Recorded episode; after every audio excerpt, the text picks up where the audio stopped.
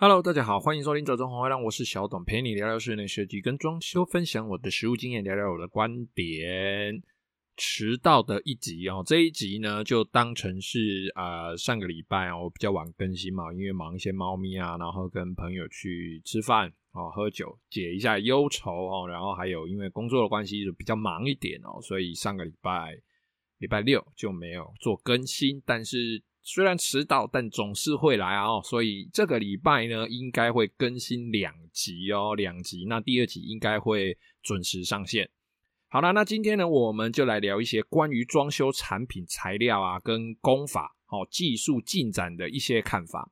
那这些内容呢，都是我自己的主观意见，然后我个人的主观意见啊。那里面当然还会有一些都市传说。那至于今天说到的这些内容啊，跟所提到的一些观念跟商品哦，其实大家可以去判断，好，从自己从你们自己的角度去判断，从市场上，从你的个人需求上，你是不是真的需要去买这些酷东西，用这些新东西，或者反过来说，这些酷东西真的有比较好吗？它真的值得你投入这么多金币去购买吗？它到底是商人的阴谋，还是说是呃这个科技进步必然的产品，或者是说它单纯只是一个商品的迭代、新的颜色的产出？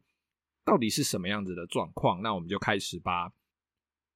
科技日新月异哦，装修的材料几乎可以说是年年在变哦。那每年都会有一狗票的新的商品产生。那在经过我们在业界几年的这个经验啊，其实这些东西、这些新商品，它大部分都会在经过几年的优胜汰劣，然后就是往往留下来的那些少数产少数产品呢，它就会变成啊，是我们未来几年甚至是数十年的主流使用的产品哦。那在每年的建材展上哦，大大小小的建材展。看到的那一狗票新产品，有一些是旧品改善缺点再出来再卖的，哦，就是它可能旧的东西有一些重大的缺陷，或者是一些有大家诟病的地方，但是它销量依然很好。那厂商也有想要上进的心，所以他就去改善了这些缺点。那改善这些缺点之后，这个产品就变成了一个新的产品，可能会换个小名字，或者是打个 Mark Two 之类的，哦，就再出来卖一波。那有一些产品呢，是建立于新科技的背景下，哦，所产生的新产品哦，比如说因为科技的进步，所以我们的板材从原木只有那个这些原木皮变成有印刷品哦，那从以前的实木地板变成现在有超耐磨地板哦，这些都是属于科技的进步而产生的新产品。那有一些呢，是因为时空背景的不同哦，比如说因为现在房子都是呃大楼比较多哈，坪数都比较小哦，所以。在这些时空背景不同下，从各个使用者的角度去切入去研发的新产品，比如说现在就很多关于宠物的新产品。刚好我自己在养了两只猫哦。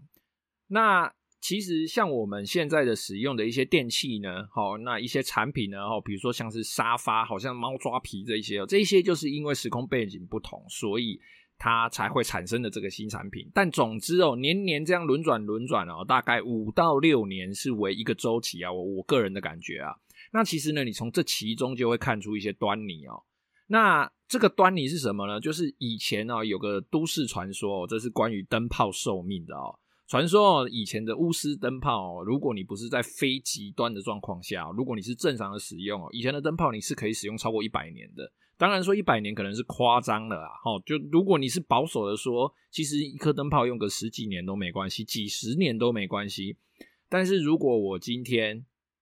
我活了一辈子，好，我活了一辈子，这个灯泡我就只换那两三颗，那这些灯具的厂商他们还要怎么活下去？没有竞争了嘛，哦，那整个市场没有竞争，然后呃，整个产品没有进步，所以啊，在这些灯具市场中啊，他们就就所有的。大的这个灯具厂商呢，他们就启动了一个名为“太阳神计划”的行动哦。这个名字呢，哦，这些资料呢是我以前听到的，那我也不确定这个到底是真的还是假的，反正就都市传说嘛。但是它里面的观念却是实实在在的反映了部分我们装修市场里面的一些材料跟一些呃有人在推广的东西，或者是说呃有设计师有统包会跟你推荐的东西。哦，有一些他的观念的确是反映在这个上面哦。好，那这个太阳神计划呢，就由各大的这个灯具制造商哦，就开始利用制作方式的不同来降低灯泡的寿命。一开始灯泡寿命实在太长了，产业没有进步，没有刺激，所以他们就利用这个技术来降低这个灯泡的寿命哦，把原来很粗的这个钨丝哦改成超细的钨丝。这个超细的钨丝先卷成一条比较粗的钨丝，一条电话线的那个样子，再把这一条电话线样子的细钨丝呢，再卷成我们正常灯泡内看到的这个卷度。所以，如果你现在还有去买这个钨丝灯泡的话，其实你仔细看哦，它的钨丝除了哦我们正常看到的比较大的这个螺旋之外呢，其实它这一个螺旋，这个这一条钨丝本身哦，它里面是有一小一条更细的钨丝卷成的那个粗度哦。好了，那这样一来呢，这个灯具的使用亮度不变啊，但是它寿命就变短了哦。这个就跟它的氧、它的氧化、它的这个材料的表面积有关系哈。这个我们就不讲。OK，哦，那一下子呢，这个寿命呢降低了多少？降低了至少百分之六十以上哦。这么一来，我一辈子要换的灯泡就变得多很多了嘛。那某些灯具厂商呢，其实他为了让自己不要陷入太耐久的灯泡，他就没钱赚嘛。好，然后跟寿命太短的灯泡又没有什么看头，然后怕消费者因为这个灯泡的寿命太短而转网去购买其他商品的这种刺激之下呢，在这个循环里间接促进了 LED 灯具的普及哦。那当然，在那个时代、那个时候，LED 的这个晶片也好啦，哦，包含我们就是大家生活里面常见到的一些艺人啊，哦，一些朋友啊，或者是或者是我们耳熟能详的什么红海呀。哦，就是各大集团，他们其实旗下，哈或者是他们的事业里面，其实，在几年、几年以前，对，几年以前，或者是将近十年以前，或更久以前，大家都在投入这个 LED 的这个制造嘛。哦，那刚好在这个时候搭上了这种风潮，所以这个循环呢，也间接促进了 LED 灯具的发展啊。但是当初啊，LED 的这个灯具普及的过程，大家最常听到的口号是什么？就是省电，然后亮度更亮，就没了，哦，就没了哦。但是呢，这个钨丝灯泡它最容易受到打击，就是因为它耗电，而且它超烫，然后亮度跟现在的 LED 灯具比，的确它不是很亮，所以慢慢的，好，这个灯具就慢慢转型成 LED 灯具了。当然，这个中间，好，就是 LED 灯具跟一诶传统的这个钨丝灯泡中间还有一个荧光灯具，就是我们一般的荧光灯管，好，或者是螺旋省电灯泡。这个螺旋省电灯泡它存在的时间其实非常的短哦，它就是介于传统灯泡跟呃这个 LED 灯泡中间的一个过渡产品哦。其实说没有没有没有很久，其实也有好几十年啦，哦，其实也有好几十年。那像以前我们在装砍灯的时候啊，那个砍灯上面天花板的高度哦，其实都必须预留十五到二十公分以上的高度来做安装哦。也就是说，你家的天花板至少必须降这么多下来。那以前大家都透天，高度高。没问题嘛？哦，以前的时空背景就是这样，用旧式的砍灯座，直到几年前啊，哈，就是用旧式的砍灯座安装 LED 灯泡，那也 OK 嘛，哈，像现在还是有人在使用螺旋省电灯泡，但渐渐的哦，现在大家都是大楼，新的大家都是大楼的房子，哦，这个楼高有的时候甚至都不高，不不不够这个三百公分。那为了你这个砍灯这样子做，把你的这个楼层板直接降低，哦，天花板直接降低十五公分哦，实在是非常非常的压缩整个视觉空间呐，哦，那也就是在这样子的时空背景下，几年前就出现了这个纯的 LED 砍灯哦，俗称平板灯，嗯，它只需要一个变压器，一个散热片，然后一个小小薄薄的灯珠在一个外框哦，整个厚度甚至不到三公分哦。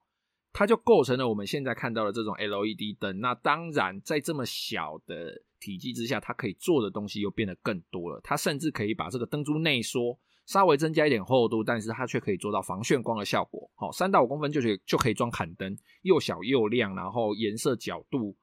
又可以漂亮，又可以调整这个色温跟角度。那价格又实惠，寿命又算合理。哈，以我们现在习惯了它的寿命，我们就会觉得它的寿命是合理的。那当然，这里面还有包含的，就是我刚刚讲的那些荧光灯管的这个变这个变化，好，整个变化跟 LED 这些串接灯啊，哦，那以前的是 T 五灯管啊，吼，荧光灯管啊，T 八灯管啊，再变成现在常用的灯条，哦，还有现在还有那种可以调整色温的灯泡等等的这一类的这些上述的这些过程，我都是用比较简单的方式下去说。但是真的从传统到现在新型的灯具这一段，其实这一段我也算是经历过其中蛮长一段了。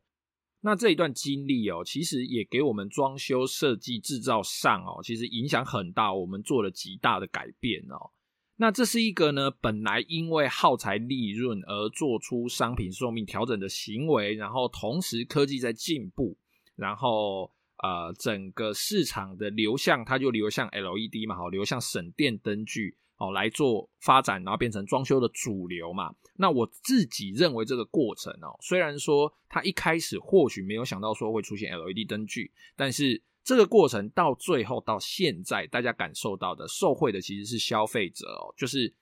我的确旧的东西的确比较不好，那因为科技的进步也好，因为他们自己做的一些调整也好哦，那导致现在消费者用到的其实是一个相对比较好、比较省电、比较亮哦，然后呃东西比较 OK 的一个产品然后，算是一个正向的发展。但是我接下来要讲的呢，就是比较耐人寻味一点的。很多商品啊，其实他们都一直不断的在进化，不断的在改良。这些你知道，我知道，独眼龙也知道。那有些改良呢，是因为法规的问题；有些改良呢，是因为这个商品本身缺陷严重。举几个例子哦，装修长久以来呢，我们都是必须要一直使用这些木材类啦、合板类啦。那这一二十年来，其实一直都是这个样子。那在这些合板类、木材类，它在处理的过程中，必定会产生我们之前节目有说过的 VOC。那通常大家最常听到的就是甲醛，OK。但是在台湾呢，遵循正常法规管道，在正常法规管道进口或者是制造的材料，至少会有 F 三等级的安全甲醛含量，也就是我们目前现在哦跟以前用量最大的这个 F 三。等级的这个安全含量的这个甲醛，呃的这个木材啊，但是渐渐的哦，在这几年不知道为什么突然出现一个观念哦，而且这个观念哦，这个理由相当快速的普及到大家的脑里，VOC 哈，也就是大家常听到的甲醛，越低越好，最好没有，不然它超级有害，很可怕，甲醛好可怕哦。同时呢，市面上出现哦，主打低甲醛。超低甲醛、无甲醛、除甲醛、甲醛检测的各种商品、各种商家一直瞎鸡巴冒出来。好，那我最常听到的哦，业主问我的这个东西有甲醛吗？这个东西甲醛含量高吗？做这个东西会不会有害啊？诶，做这个面板贴这个板子会不会有甲醛啊？味道会不会很重啊？这个味道是不是甲醛啊？其实我以我就以脚材举例好了。从前以前啊哈，以前我们使用的这个柳安脚材，到近几年才出现的这个甲板脚材、合板脚材。柳安脚材的时代，那个时代其实大家的观念根本没有人在乎甲醛，但是柳安脚材其实它也本身是需要去做防腐的处理，虽然他们应该都是合格的，大部分都是合格的。那现在的甲板脚材、合板脚材也是，但是现在似乎只就是你就算你是 F 三合格的板材，哦，你只合格只有六十分，哦，合格六十分，但是业主还是觉得你是不行的，大家的观念觉得你还是不行的，你只有六十分你不行，你 no no。你不可以，你危险。只要你有甲醛，你就是危险。我心里好怕怕，用了这个我可能会得病，所以呢，就会导致消费者愿意好花个百八十万去改用低甲醛、零甲醛的产品。但是这些低甲醛、零甲醛的产品，因为它并没有经过长时间的大家的使用，哦，所以它可能在施工上啦，可能在成品上会有一些缺陷，好，一些相对的缺陷。例如常常听到的一些零甲醛的，像是。呃，零甲醛板材可能比较容易生糖，哦，比较容易长虫，哦，的确，哦，或者是，诶，零甲醛的胶可能比较容易脱胶。当然，随着时代的进步，慢慢改进，慢慢改进，或许在未来的某一天，这些东西它的确会完全的取代现在，哦，这些可能含有甲醛的这些产品。然后呢，我们消费者愿意花这些钱去买这些东西，然后愿意花个数十万再做个除甲醛跟甲醛检测。哦，那消费者看了一下数字啊，甲醛的数字接近零哦，拍拍胸脯觉得好安心哦，没有甲醛了。殊不知甲醛哦，应该说是这个 VOC 挥发性物质，其实它是存在于任何具有挥发性物质的东西里面的。我讲这句话好像是废话。如果如果你超爱买新衣服，如果你超爱买新衣服，然后你把你的衣服挂在你的衣柜里，那你的衣柜可能是做过除甲醛的。那你关上你的柜子门，好，那过一阵子呢，你再来打开这个柜子门，你再去测 VOC，我告诉你，那个数字绝对会让你吓到内裤都松了，绝对 OK。像脚材啦、合板啊这些东西已经卖了，甚至用了做了几十年，好，那在台湾真的出现过几个因为甲醛垮起来的吗？OK，饮食习惯不好，累积起来有人垮起来，我知道，骑车开车乱冲乱撞。哦，那被或或者是说你是被撞到岔开来，哦，这样我知道。但 VOC，好、哦、VOC 甲醛这些东西，其实看看我自己看看我们在身边第一线的这些师傅们，哪个真的是因为甲醛 VOC 得病然后死掉的？通常嘛都是因为烟抽太多酒，喝太多，那个下班去酒店，或者是说粉尘，或者是说公安意外，或者是就是上班的途中发生交通意外，才导致他们的生命安全。这样子，你真的还要多花个百八十万，多花个数十万去追求，去追求极致的零甲醛吗？哈，